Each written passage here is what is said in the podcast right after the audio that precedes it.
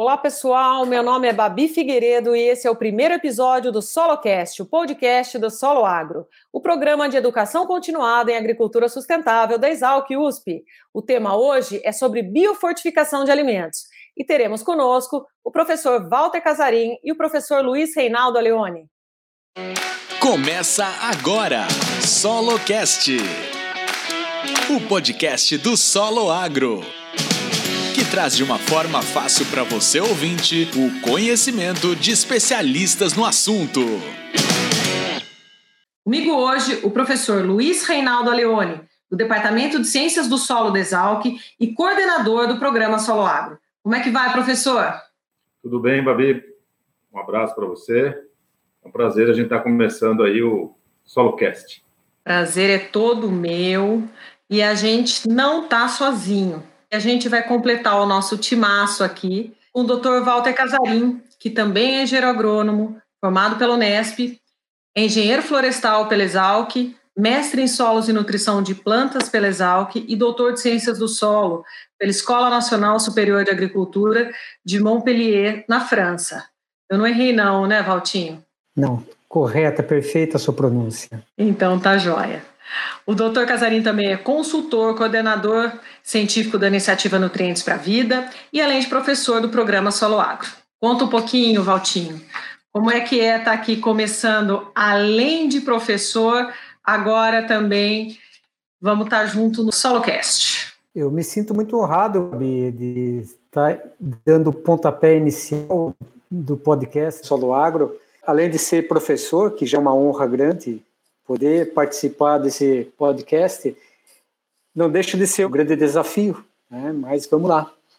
Estamos prontos para as perguntas. Vamos lá, mas antes da gente começar, eu vou perguntar aqui para o professor Leone, vou pedir, na verdade, para você falar um pouquinho para a gente o que, que é o programa Solo Agro e por que, que a gente criou esse SoloCast. Bom, Abi, o Solo Agro é um programa de educação continuada. Então, é um programa que, entre outras atribuições, entre outros objetivos, procura sempre transferir conhecimento, divulgar tecnologia no setor agro.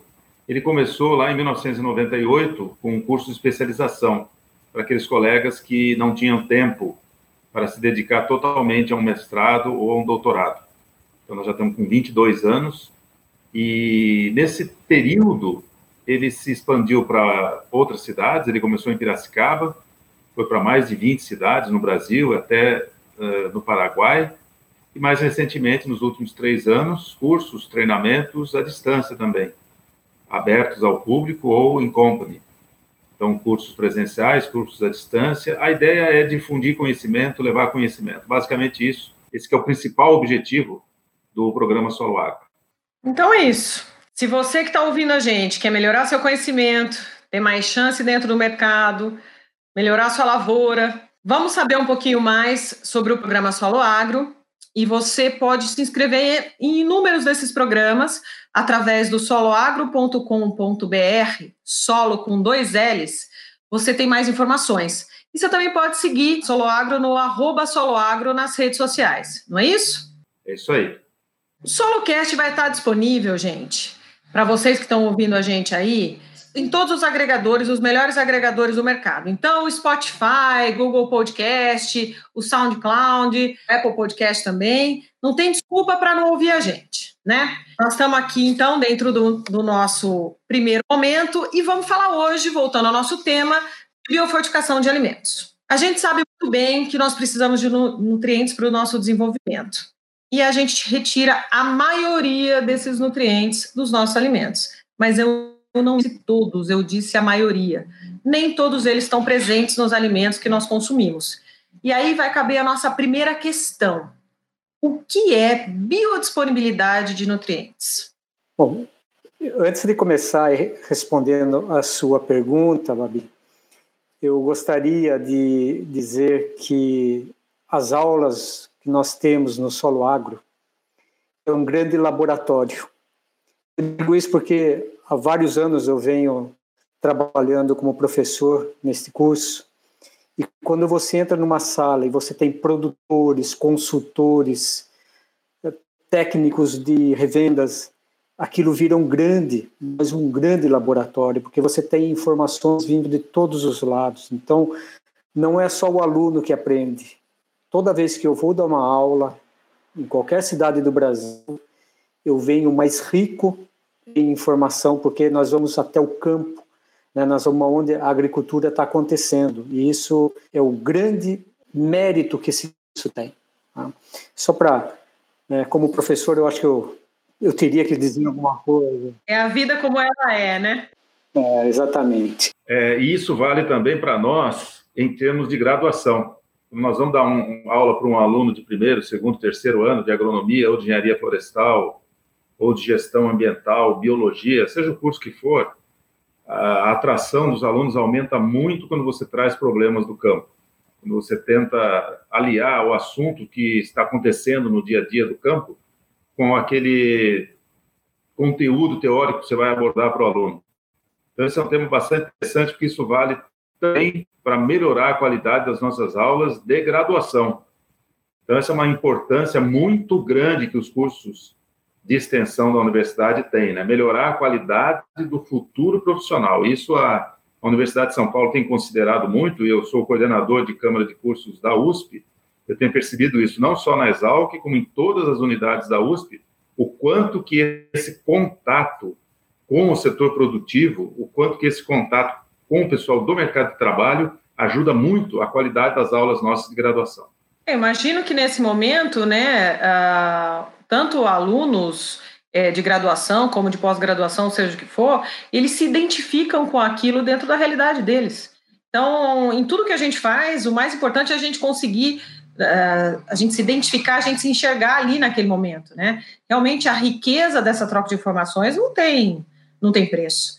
Então, vou reforçar aqui, ó, soloagro.com.br, solo com dois L's, e nas nossas redes sociais, arroba soloagro, vocês vão ter um monte de informação aí, e vocês vão ter professores fantásticos que estão rodando o Brasil há mais de 20 anos e estão sabendo aí de tudo que está acontecendo na realidade da sua lavoura.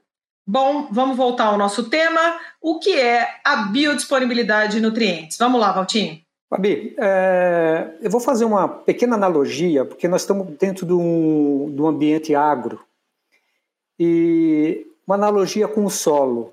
Normalmente a gente fala quando um elemento está disponível para a planta, quando ele está numa forma que a planta consegue absorvê-lo. Da mesma forma, e eu acho que você começou muito bem a sua fala a respeito da importância dos nutrientes para a nossa saúde. A nossa saúde ela só é conseguida se nós tivermos saúde de solo, nós tivermos solos equilibrados nutricionalmente e solos que tenham esses elementos nutricionais, esses nutrientes disponíveis para a planta. E é dessa forma que a planta vai conseguir trazer esses elementos para ela e nos, quando nós alimentamos das plantas, nós estamos trazendo esses nutrientes que estavam no solo para nós. Então, é assim que nós vamos nos nutrir adequadamente. Então, não podemos esquecer que está lá no solo a nossa saúde. Né? Então, a saúde de um solo é a saúde de uma nação. E, e disponibilidade para a planta, pra, ah, desculpe, a disponibilidade para nós quando um elemento ele pode ser é, absorvível, né? ele pode ser ingerido e que possa, de alguma forma, participar de processos fisiológicos onde esses nutrientes são importantes. Até tem uma definição que eu vou até citá-la, que biodisponibilidade é a fração de qualquer nutriente quando ingerido com potencial para suprir as demandas fisiológicas dos tecidos vivos, ou seja, dos nossos tecidos. Então é dessa forma que nós vamos definir a biodisponibilidade de um elemento para nós, seres humanos, ou para os animais. Puxa vida, frase bonita, hein? Saúde do solo, saúde de uma nação. A gente não imagina a cadeia como um todo, né? E na verdade, né, a gente passa aí o tempo todo as pessoas, principalmente que não são do meio, passam aí o tempo todo se alimentando, porque eu acho que é uma das coisas que, que a gente mais faz, né? Não, não necessariamente bem feito, mas a gente não pensa na cadeia como um todo, né? O que é extremamente importante para a gente aqui. E aí a gente tem uma, uma informação muito legal dentro desse contexto, que nós vamos pensar que nós precisamos a, alimentar um monte de gente já hoje, né? Mas a gente tem números concretos das Nações Unidas aí já há muito tempo que nós precisamos aumentar a produção mundial de alimento em até 70%, porque em 2050 nós vamos ter nada mais, nada menos do que nesse nosso planetinha azul 9 bilhões de pessoas, né? E aí eu pergunto, e como é que vai ser a qualidade desses alimentos? Como é que vai ser para alimentar esse povo todo? Como é que a gente faz isso, professora Leone? É um tema bastante interessante eu acho que o Walter até tem mais números para mais contexto atualizado, mas a, basta a gente pensar que muitos locais do mundo já estão com sua área agrícola praticamente esgotada e já trabalhando em níveis de produtividade altos ou relativamente altos. No caso do Brasil, com toda a tecnologia que veio das universidades, que veio dos institutos de pesquisa e difusão de tecnologia, o Brasil tem aumentado muito a quantidade de alimentos sem aumentar tanto a sua área cultivada. Isso porque o Brasil tem terra para crescer, sem dúvida nenhuma, mas ainda tem muita terra que está sendo mal utilizada, muitas vezes com solos degradados. Então, com muito uso de tecnologia, é possível, sem um grande aumento de área, aumentar ainda mais a produção de grãos do Brasil. Basta ver que, quando eu estudava, a gente ouvia falar de 70 milhões de toneladas, 80, 60, e hoje o Brasil passa de 200 né, milhões de toneladas de grãos e tecnologia. E então o Brasil pode ocupar sim esse espaço, já está ocupando, na verdade, é primeiro colocado em várias culturas, primeiro, segundo, terceiro, e porque tem área ainda para crescer, mas principalmente tem área que pode ter a sua produtividade aumentada e tem uma tecnologia espetacular. O Brasil é, sem dúvida nenhuma, um dos países de tecnologia mais alta.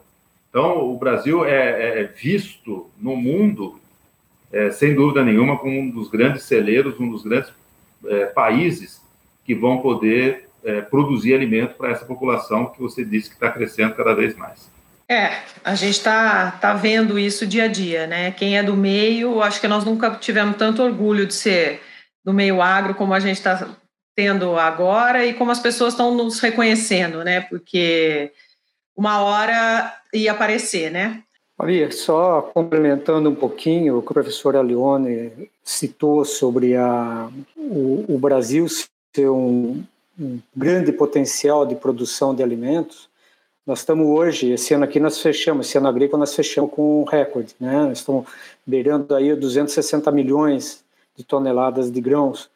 E, e isso, em grande parte, num solo pobre, né? um solo do cerrado, que é pobre.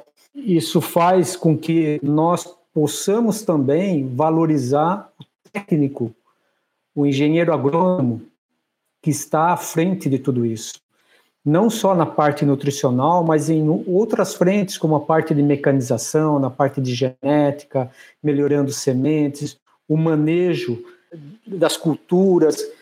Nós trabalhamos num solo extremamente ácido. Então, um dos primeiros pontos que nós devemos trabalhar é com a correção dessa acidez através da calagem.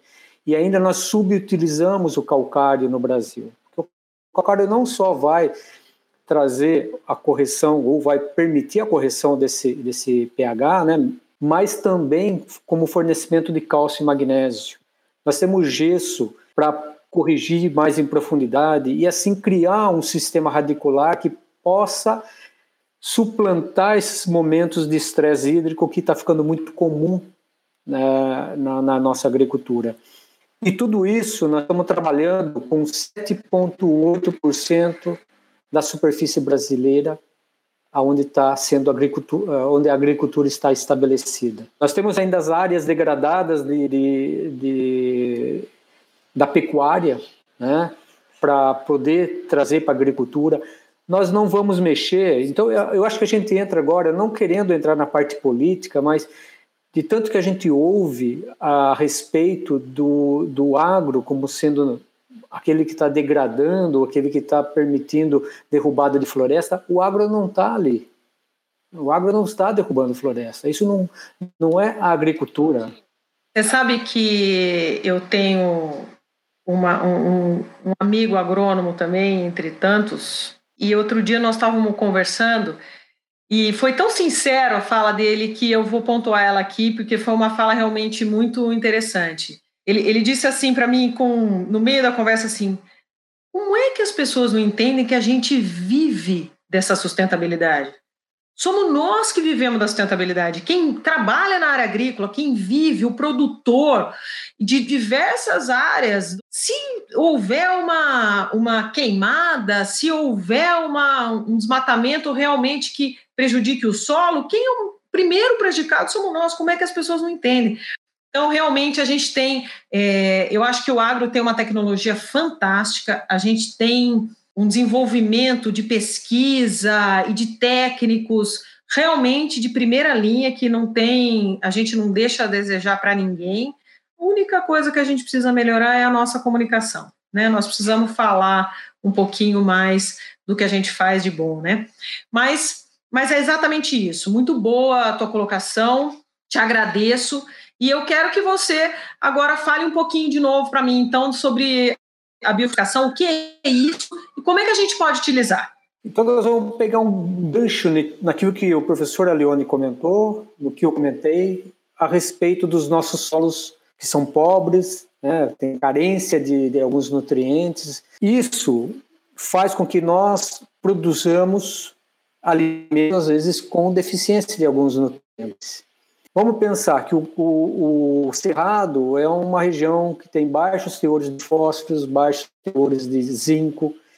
E esse zinco, se nós estamos produzindo um alimento ali, não corrigimos esse solo com um fertilizante, o, o produto que vai ser colhido vai ser um produto pobre em zinco. Logicamente que aqueles, aquelas pessoas que estiverem ingerindo esses alimentos eles não vão estar repondo ou não vão estar se alimentando com doses suficientes de zinco.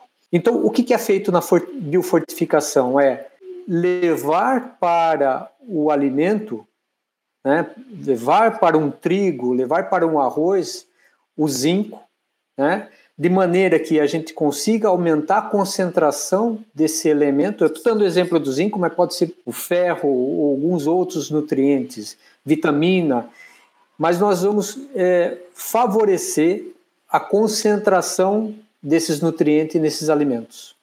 Então, é produzir um, um, um, trigo com maior concentração de zinco.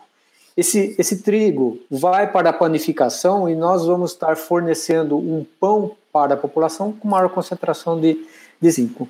Então, basicamente, a biofortificação é nós aumentarmos a concentração, o teor dos nutrientes nos alimentos e aqueles nutrientes que são carentes na população, que de alguma forma seja identificado. Puxa vida, que quanta coisa, né, que a gente consegue fazer aí é, com a biofortificação dentro dos alimentos. E bom, eu acho que vamos, se eu for resumir então, para a gente entender um pouquinho aí o lado leigo da coisa, a gente como dizia minha avó, é aquilo que a gente come. Se a gente tiver alimentos com melhores nutrientes, nós vamos estar mais saudável. Mais ou menos por aí, né? Exato. Babi, só, só se você me permitir fazer um pequeno ponto, que a biofortificação tem uma importância muito grande, principalmente para as crianças. Porque se você tem essa deficiência nutricional em crianças, você vai criar adultos com uma saúde muito deficitária, com problemas cognitivos, e isso gera para a sociedade problemas muito mais graves. Então, é lá na base que nós devemos trabalhar bastante forte com a biofortificação. Importantíssimo. Olha, mais uma vez falando da, da cadeia como um todo. A gente não imagina que o tema pode trazer de benefício, quer dizer, eu também não querendo politizar, mas entrando um pouquinho no assunto. Então, a gente está falando aí de menor número de doentes, né? A gente menor custo para a sociedade com tudo isso e assim por diante, né? Quer dizer, olha, olha a importância do tema que nós estamos trabalhando aqui. Então, não tem nem como não dizer que nós estamos aqui no Brasil, graças a Deus, se a gente sabe fazer muito bem alguma coisa, é a agricultura, né? Agricultura de ponta, com realmente profissionais fantásticos dentro do mercado, é bem isso mesmo. E existem muito trabalho, muitos trabalhos sobre biofortificação e tudo mais que estão acontecendo no Brasil, né? Sim, é, nós, temos, nós temos uma pesquisa bastante forte. Eu acho que o Brasil, ele, principalmente no exterior, ele é muito reconhecido pela pesquisa que ele faz. A nossa agricultura está no patamar que está pela pesquisa. Então, nós devemos muito para a pesquisa. E dentro da parte de biofortificação, nós temos vários profissionais, vários pesquisadores trabalhando nessa parte, mas nós temos dentro da Embrapa um programa que é chamado de Bioforte, que trabalha bastante com a biofortificação e o principal objetivo é a segurança alimentar. Tá?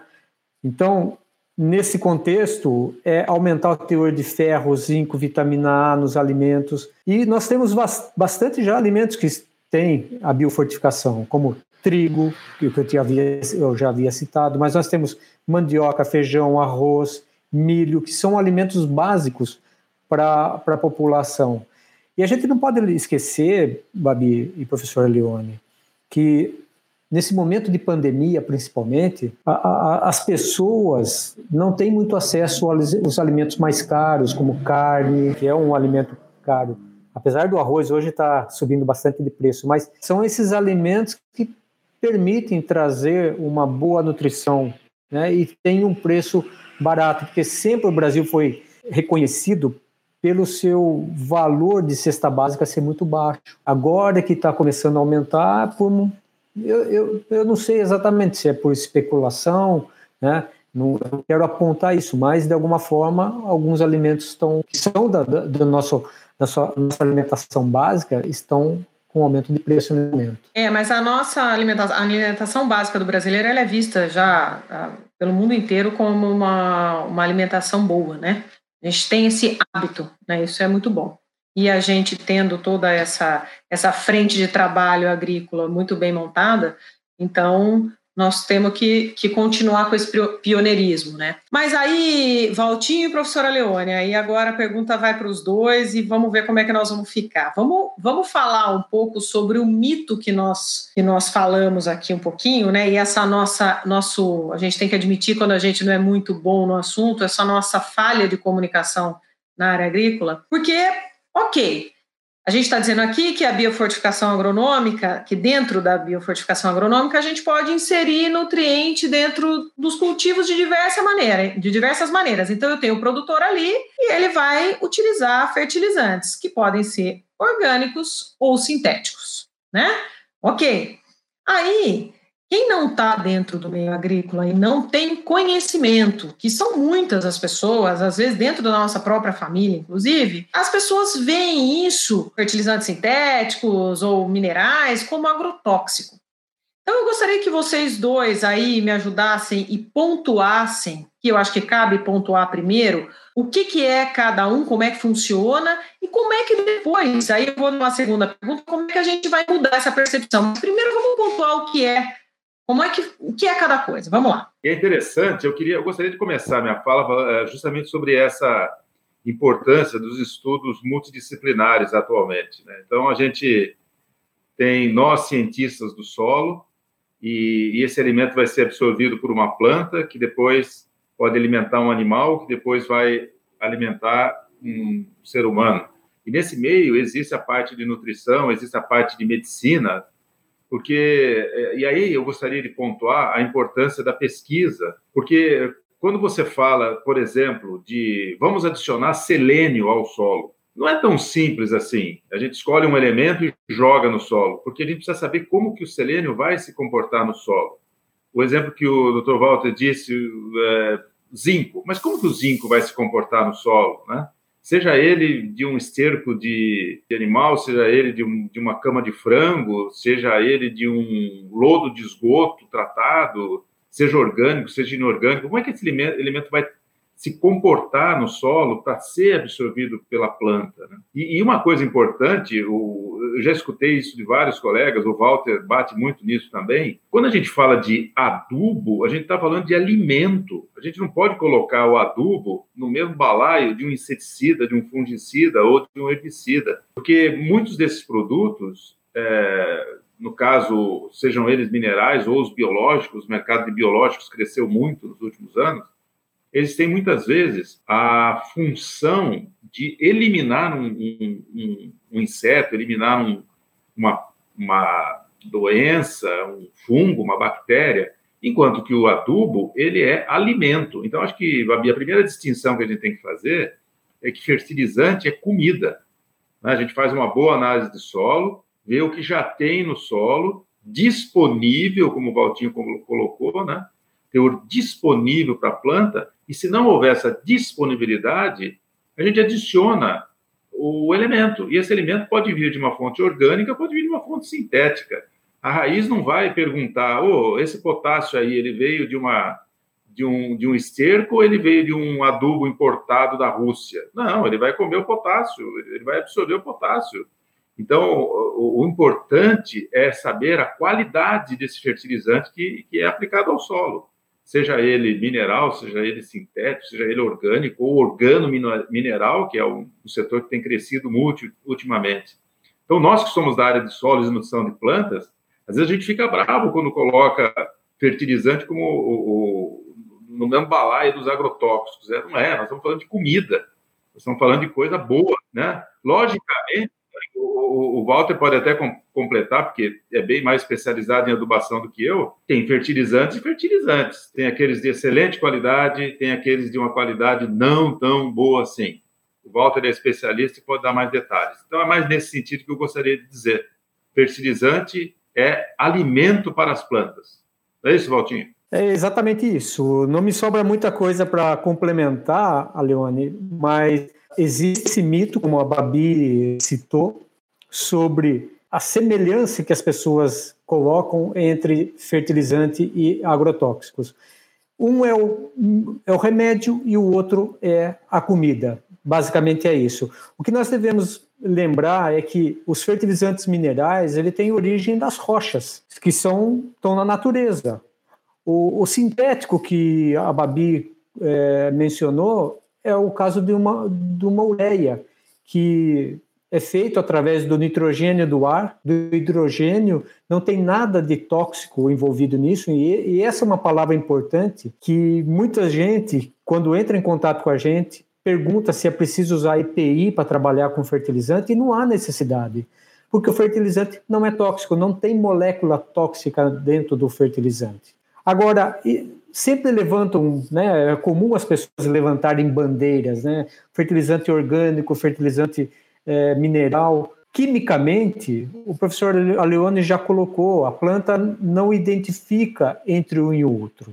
O fertilizante mineral ele tem uma ação mais rápida, ele tem uma solubilidade maior, ele tem uma ação para a planta mais rápida, ou seja, a planta consegue aproveitar melhor. A concentração dele dentro do, do produto é maior. Já no fertilizante orgânico, que tem origem de restos vivos, de plantas, animais, ele tem uma ação mais lenta, ele não tem uma concentração tão alta. Então tem essas diferenças. Logicamente, se nós podemos usar um fertilizante orgânico, produzir um fertilizante orgânico, nós estamos ajudando o ambiente, nós estamos ajudando a sustentabilidade, é mais econômico, mas para as grandes culturas não é possível. Você levar um fertilizante orgânico até o cerrado, o gasto é muito grande. Você vai precisar de 5, 6 caminhões a mais do que você levaria com, com fertilizante mineral. Então nós temos que saber dividir bem tudo isso. E lembrando que nós estamos trabalhando com agronegócio, né? Existe, no final das contas, um lucro, né? Porque esse é o negócio do produtor. Mas nenhum produtor quer agredir o ambiente ele mantém lá a área verde dele, ele vai usar o mínimo de agrotóxico possível, porque ele vive ali. Né? Então, a gente tem que entender um pouco tudo isso. Né? É isso mesmo, e, a gente também tem que entender que a conta precisa fechar, né? E, sem, e se tem o cara que fecha melhor a conta de todas, sem prejudicar o meio ambiente, é o produtor. A gente sabe disso. Mas é, é a próxima pergunta: como é que nós vamos mudar essa percepção? Como é que nós vamos melhorar essa comunicação? Nós precisamos melhorar isso, gente. A gente que está aqui, eu levo isso e bato isso em todos os lugares que eu posso estar presente. Como é que a gente melhora essa percepção da população comum? Nós temos uma iniciativa chamada Nutrientes para a Vida, que está aqui no Brasil. Ela é um braço da Nutrients for Life dos Estados Unidos. E essa iniciativa ela tem agregada a ela pesquisadores, professores, pessoas da, da, da, da indústria, todos envolvidos em informar a população sobre a importância que os fertilizantes têm, não só para a saúde das plantas, mas também para a saúde humana. Tanto que a iniciativa tem um consultor, que é um médico nutrólogo, para informar sobre a nutrição humana, né, os nutrientes na nutrição humana. E eu sou consultor científico que vou informar sobre a importância dos nutrientes na nutrição da planta. E dessa forma nós temos ações, várias ações para mostrar de que forma esses nutrientes participam da nossa vida. E isso através de sites, de ações em terminais de, de, de, ônibus, de metrô que nós fizemos em São Paulo. E é dessa forma que nós estamos tentando eliminar esse mito e trazer para a verdade, o que é verdade sobre os fertilizantes. E isso está junto, Babi, com aquilo que a própria televisão tem feito com o Agroetec, Agropop e Agrotudo, mostrando a importância que o agronegócio tem na nossa vida, a importância que ele tem na cadeia alimentar. É, eu acho isso fantástico, porque a gente precisa alcançar o público. Esse é o negócio. E é, o Nutrientes para a Vida também tem um site, nutrientesparavida.org.br, que as pessoas que estiverem ouvindo a gente pode, podem entrar e entender um pouquinho melhor sobre a fundação, tá? E eu vou deixar um apelo aqui à, à população toda para a gente conseguir uma cartilha que distribua para o MEC, o MEC distribua para as crianças aí nas escolas, porque eu tenho, eu tenho duas filhas pequenas, eu tenho visto cada absurdo que eles falam da agricultura que eu tenho vontade de chorar. Né? Então a gente precisa renovar essas informações com informações mais pertinentes aí para as nossas crianças, para eles saberem aonde é que realmente eles estão, o mundo que eles estão vivendo e o que eles precisam para estar tá aí é, presentes com uma alimentação saudável e tudo mais no mundo, né? E o que, da onde vem tudo isso e o que que tem. Mas fantástica essa iniciativa. Bom, gente, com isso, é, eu gostaria de saber se a professora Leone quer fazer alguma colocação a respeito dessa comunicação. Afinal, nós temos um grande comunicador aqui, mas essa, essas partes eu vou deixando para o final. Eu gostaria de saber, professor, se a gente pode falar um pouquinho aí, finalizar dentro dessa pergunta de como a gente alcança o público. É, eu acho que além dessas iniciativas, como a que o Dr. Walter comentou, a, a universidade e os centros de pesquisa podem fazer também a sua parte. Então, é, transformar todo o conteúdo que é obtido na, na academia numa linguagem como essa que o Nutrientes para a Vida faz. Iniciativas como essas, de levar para o público mais leigo, isso que nós estamos fazendo aqui agora, é uma das formas. Isso tem uma ação multiplicadora. Se cada um que estiver ouvindo aqui conseguir trazer mais duas pessoas para o próximo, isso vai criando uma corrente de pessoas, não só do agro, mas como de outros é, setores, principalmente os que não são do agronegócio, começam a entender um pouquinho melhor todo esse mundo que é o mundo do agronegócio. E como o Torvalter muito bem pontuou, o principal é, interessado em que a sua área não esteja contaminada é o agricultor, porque se ele contaminar o solo, que é a sua fonte de renda, ele vai estar sacrificando praticamente a sua geração e talvez a próxima. Então, o agricultor, o bom agricultor, que é a maioria absoluta do setor agro, o bom agricultor, ele quer manter o solo vivo, ele quer manter a agricultura pujante, produzindo muito, de uma forma economicamente viável, de uma forma socialmente justa. Então, o, o principal interessado do setor é o próprio agricultor. Agora, logicamente, essa falha de comunicação ela é histórica, né? Há muito tempo o setor tem dificuldade. Mais recentemente, eu até acho que por conta do peso econômico que está tendo o agronegócio no meio dessa pandemia, a população brasileira, de forma geral, está passando a ter uma visão bem melhor do que é o agronegócio, de como ele contribui. A gente tem que aproveitar esse momento e fazer com que a população entenda cada vez melhor a importância que o agro tem principalmente no nosso país. No nosso país, o agro tem sido aquele que segura o, o PIB, que consegue manter saldo uh, positivo, mesmo em épocas de pandemia. Isso chegou, de certa forma, à população, mas tem que cada vez mais cultivar isso para que não haja mentiras são faladas a respeito do agronegócio. Boa, realmente, essa não dá mais para sustentar, né, esse tipo de coisa. E nós temos certeza aqui de que nós estamos fazendo a nossa parte nesse momento. Bom, eu quero agradecer aos dois por essa nossa discussão, a contribuição pessoal de cada um. Então a gente está aqui chegando ao finalzinho do nosso primeiro solocast. Começou com um assunto de extrema importância, nós vamos emplacar muitos outros aqui, mas vocês não vão embora. Não vão embora porque a gente termina isso aqui, como todo bom assunto do agro, com algumas curiosidades dentro do nosso quadro Porteira Aberta. Porteira Aberta.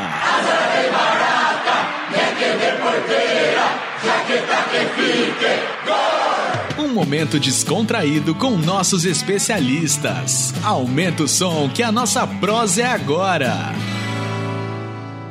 Então, dentro desse quadro, a gente vai falar um pouquinho de cada um dos nossos convidados aqui e vamos descobrir o que, que a gente tem de interessante por trás desses dois doutores aqui que estão comigo hoje, expandindo os, um dos melhores assuntos aqui dessa iniciativa. A, mas a gente sabe aqui, eu dei uma puxadinha no meio da conversa, e a gente sabe aqui, eu vou começar com o Valtinho, que é um cara extremamente rápido nas respostas e na vida. Conta pra gente, Valtinho, como é que é ser atleta de ponta, deixando todo mundo para trás e ganhando um monte de troféu correndo por aí, só eu, eu nem sei dizer quantas maratonas, mas assim, o cara, ele consegue pontuação para ser chamado para a maratona de Boston, do qual ele me falou que ele passou por provações do céu. Conta como é que é isso. Ô, Babi, é, o, o atleta de ponta eu vou deixar por sua conta, né? Pode deixar que eu assino. Você vai achar que eu sou um keniano e disputo lá na frente. Não, eu sou um atleta amador, é, tenho 58 anos. Com, eu corri, eu fui, eu fui qualificado para Boston com 56. Né? E é uma das mais difíceis maratonas para ser qualificado, porque o mundo todo quer correr essa prova. Mas essa foi a pior prova da minha vida. Não significa que eu estava lá na, na, na prova que teve o atentado, mas foi a prova que teve a menor temperatura de toda a história da maratona de Boston, que nós corremos com menos 5 graus e chovendo. Meu Deus! Então, para quem treina a 30 graus, você correr a menos 5 com chuva foi a pior dor que eu tive. Né? Enquanto você está correndo, tudo bem, mas quando você chega, aquilo parece que você vai desmontar, porque está doendo tudo, né? A, o seu corpo para tentar manter aquecido, ele, ele faz um esforço grande, né? Mas, Valtinho, é uma correr, para quem é corredor, tem muita gente né, que, que começa, independente da idade e tal, correr uma realização pessoal. É, eu falo que é muito, é muito honesto né, com você mesmo, porque e, a corrida ela é totalmente democrática, porque você precisa de um tênis, né? Apesar de que tem gente que corre até sem tênis, que a gente sabe. Mas é muito legal. E você chega no final, é um, é um desafio pessoal, você chega no final e você ganha uma medalha, nem que seja de participação, porque para você a gente sabe que não é só de participação, mas para os réis normais mas é, é, é porque a, o final de uma, de uma prova, independente de qual seja uma maratona, uma prova de 10 quilômetros, ela é fruto de um treinamento. E o treinamento para maratona ele é doído, ele não é uma coisa simples, ele, você tem que ser muito bem disciplinado. De maneira que quando você termina, você pode ser o último, mas a realização de ter, de ter terminado, ela é muito grande. E é isso, né? O ano passado eu fiz Chicago, é, me qualifiquei também para Chicago. Então, das seis maiores maratonas do mundo, eu já fiz duas, né? Então agora a gente vai continuar treinando e trabalhando, porque não fica barato para ir nesses lugares e para a gente tentar fazer. Falta quatro só. Faltam quatro, né? Faltam quatro e vamos, vamos buscar. É, eu estou indo contra a idade agora, né, Babi? Esse ano aqui não teve maratona, agora minha próxima maratona é quando eu tiver 59 anos. Rotinho, sem confete, a gente já, já entendeu. Para quem não sabe, para quem não corre, maratona, quando você fala maratona, porque quando você fala, eu falo que eu vou correr, minha mãe fala assim: você já correu a São Silvestre? Que ela acha que é maratona. Maratona é 40, são 42 quilômetros. Tá? Bom, te agradeço, mas agora eu vou perguntar, professor Leone, o seguinte. Eu estou assim, aqui, eu gosto muito da área de comunicação, mas eu estou meio sem é, é um pouco insegura, porque eu fiz aqui a mediação mediante um comentarista de 26 anos, que todo mundo conhece muito o professor Leone como o professor Luiz Reinaldo Leone, mas existe esse lado que eu acho mesmo, o Valtinho já comentou aqui, entre outras pessoas, que a ESPN está perdendo um grande comentarista esportivo. Então, conta para gente, professor, como é que é. Em primeiro lugar, quero pedir a benção, saber se eu fui bem, e eu quero saber como é que é comentar esporte. Poxa, Babi, você, você pedir a minha benção também está de brincadeira, né? Eu, é um hobby, eu, eu bom, assim como o Valtinho, eu adoro esporte, né? Sempre gostei de esporte. Eu até quando me formei em agronomia, até cheguei a pensar em fazer educação física, por curiosidade mesmo, de tanto que eu gosto de esporte. E muito por acaso, muito tempo atrás, 1994, eu conhecia o pessoal da, da Rádio Educadora aqui de Piracicaba, eles me convidaram para comentar um jogo de futebol, sabiam que eu gostava de esporte, e desde lá não é minha profissão, é um hobby, na verdade, eu não consigo ir a todos os jogos, eu vou a alguns jogos, aqui em Piracicaba, rarissimamente eu viajo, e acompanho os jogos do clube aqui de Piracicaba, né, o Esporte Clube 15 de Novembro, e já estou há bastante tempo. Rádio, adoro rádio, adoro rádio FM, rádio AM, as antigas ondas curtas também eu gostava, e é uma coisa que eu gosto bastante. É, é bem legal, porque é ao vivo, né, o jogo está acontecendo, você tem que é, tirar fotografia daquilo que você viu e falar para um público que no começo era só de Piracicaba, hoje o mundo inteiro ouve pela internet, né? Então, bacana. E mais interessante ainda, nessa época de pandemia, como foi há pouco tempo atrás, comentar um jogo num estádio vazio, com todas as normas de segurança. Muito estranho comentar um jogo sem torcida e você ouve o barulho do, do jogador chutando a bola. Então, é, bem interessante. É uma coisa que eu gosto bastante, trabalhar com comunicação. Quem dá aula acaba trabalhando com comunicação, né? faz parte do seu dia a dia, encarar um público que vai desde jovens, aí na faixa de 18, 19, 20 anos, até como o Valtinho comentou, agricultores, técnicos, eh, gerentes de revenda, colegas de empresas espalhados aí por, por esse Brasilzão. Então, é muito bacana. Eu gosto muito da área também de comunicação e tenho esse hobby de comentarista esportivo. Bem legal, eu gosto bastante. Ótimo, vocês estão vendo, gente? Nós temos muita curiosidade aqui para descobrir com esse pessoal até o final de todos os nossos solocasts que eu espero que não terminem nunca. Agradeço muito vocês dois comigo hoje aqui. Foi um assunto extremamente interessante, muito gostoso aprender um pouquinho mais e aprender um pouquinho mais sobre vocês também. Então, nós estamos finalizando agora e até a próxima. Você ouviu SoloCast, o podcast do Solo Agro. Solo Agro é o programa de educação continuada em agricultura sustentável da Exalc USP. Saiba mais nas nossas redes sociais, arroba Solo Agro, solo com dois L's. Obrigado e até a próxima!